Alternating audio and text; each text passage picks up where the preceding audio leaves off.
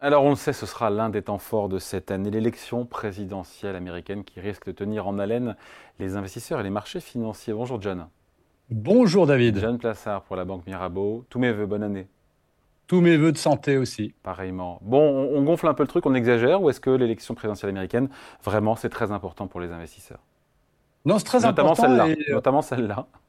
Oui, exactement, cette question-là. Et, et au niveau des investisseurs, parce que c'est ce qui nous intéresse, et lorsqu'on pose la question à la fin de l'année passée, c'est-à-dire en décembre, euh, sur les sujets qui inquiètent euh, les investisseurs, notamment américains, bah, vous avez euh, 61% qui parlent de l'élection présidentielle. Donc c'est euh, la plus grande interrogation des Américains, le plus grand risque pour eux qui va au devant et, en deuxième place en la guerre au Proche-Orient. Et on a une récession et euh, potentielle et euh, une inflation. Donc on voit vraiment que euh, l'élection présidentielle américaine canalise évidemment les efforts et, les interrogations politiques, mais aussi de la part des investisseurs et des investisseurs particuliers, entre autres. Bon, et euh, on a un peu d'historique, vous qui aimez bien les, euh, chiffres, sur euh, le comportement des indices boursiers durant ces élections américaines historiquement oui, on a, pas mal d'indications qui remontent à 1928, donc on a vraiment du recul, hein, près de près de près de 100 ans. Et, et en fait, historiquement, les marchés durant l'année avant l'élection présidentielle, bon, ont tendance à monter. Euh, normalement, sur les 24 élections qu'on a eues, on a eu 20 élections où les indices ont monté, donc ça fait 83% de succès, je dirais, que euh, ou de probabilité plutôt que dans la dernière année, on est une année de hausse. Ce qui est intéressant de noter sur le rendement moyen de ces années d'élection, si on prend le S&P 500 par exemple, eh bien c'est 11,5% sur l'année. Alors que en moyenne, si vous oubliez, si vous prenez toutes les années depuis 1900 28, c'est 9,8%. Donc c'est près de 2% de plus euh, si on prend la moyenne. Il faut faire évidemment attention aux moyennes parce que chaque année est évidemment différente. Mais si on prend l'historique, eh bien on voit que ces années présidentielles américaines sont historiquement plus meilleures qu'une année normale, je dirais. Il y a une corrélation, une dépendance entre la performance des indices boursiers et les partis politiques américains au pouvoir ou aspirant à l'être, républicains, démocrates? Oui, alors, euh, alors il, faut essayer de gratter un petit peu là-dessus, parce que si on prend les statistiques brutes, on voit que si c'est euh, un républicain qui va gagner, eh bien, euh, la moyenne est d'une hausse de 15,3% et un démocrate 7,6%. Donc on se dit que si c'est un républicain, bah, c'est plus favorable aux indices boursiers. Mais ce qu'il faut regarder, bien évidemment, il faut regarder un peu plus dans les détails.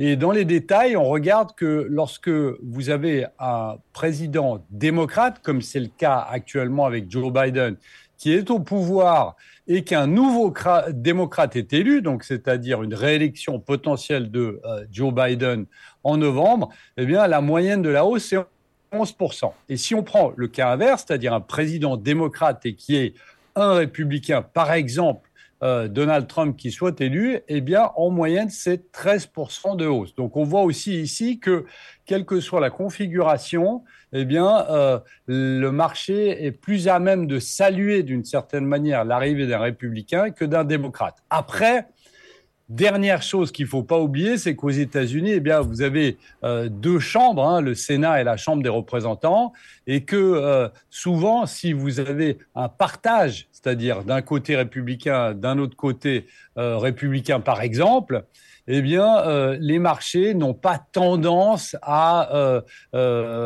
saluer plus un républicain qu'un démocrate. Donc, il faut vraiment essayer de gratter dans ce qu'on a. Alors, évidemment, l'idéal, je dirais, pour les indices, soit que ou les démocrates ou les républicains bah, aient ces deux chambres et puissent eh aller plus loin dans les réformes, par exemple, qu'ils pourraient entreprendre. John, on parle de l'année de l'élection présidentielle. Est-ce que post-élection, on peut parler de cycle boursier spécifique après chaque élection en fonction, encore une fois, de la couleur du président? Oui, euh, c'est très intéressant parce que vous avez des, vous avez plein de théories, hein, évidemment, sur les élections présidentielles, mais, mais aussi cette théorie dont vous parlez qui s'appelle le, le, cycle des années présidentielles. Et euh, en fait, c'est un, une théorie qui euh, met en avant le fait qu'il y a un cycle des rendements boursiers après l'élection présidentielle sur les quatre ans. Alors, selon euh, cette théorie, eh bien, euh, chaque année est différente en termes d'évolution boursière et que la première année, l'entrée à la Maison Blanche euh, d'un candidat, quel qu'il soit, est la plus mauvaise année des quatre années. La meilleure, c'est la troisième année, c'est-à-dire l'année passée, si on se réfère à ce cycle présidentiel. Et la chose est assez simple, c'est que, en fait, la première année, eh bien, quand le président euh, rentre à la Maison Blanche, eh bien, qu'est-ce qu'il fait? Eh bien, euh, il fait normalement, il essaye de mettre en place des réformes qui souvent sont des réformes qui sont pas tellement pro-business. C'est plutôt de, de dans le contraire de Donald Trump, mais d'augmenter des taxes ou de relancer des budgets, etc. Donc, le marché ne le salue pas réellement, mais c'est la troisième année, voire la quatrième année, parce que évidemment le président veut absolument se faire réélire ou faire réélire son parti. Et on sait, même si la réserve fédérale américaine est euh, indépendante, eh bien, on sait qu'il y a des pressions qui sont faites là-dessus. Et lorsque on parle de prévision, par exemple, cette année, de baisse de taux euh, aux États-Unis, euh, on sait que dans ces années, les hausses de taux sont très rares durant la, la dernière année et on voit plutôt des baisses de taux qui peuvent s'accélérer à cause de la pression politique euh, plus qu'autre chose. Donc c'est intéressant de regarder ça parce que lorsqu'on regarde les baisses de taux, normalement elles correspondent à des hausses de taux si on n'est pas dans une récession, ce n'est pas le cas actuellement aux États-Unis.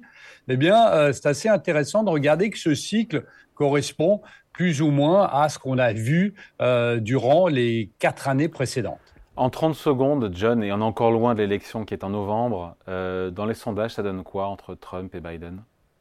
Bah écoutez, j'ai regardé ce matin et j'ai regardé plusieurs sondages et il y en a 14 qui viennent d'être publiés avec euh, différents sondeurs, hein, dont Ipsos. Eh bien, on voit que sur ces 14 euh, sondages, vous en avez deux qui donnent Biden et Trump à égalité si l'élection présidentielle avait lieu aujourd'hui avec ces deux personnes.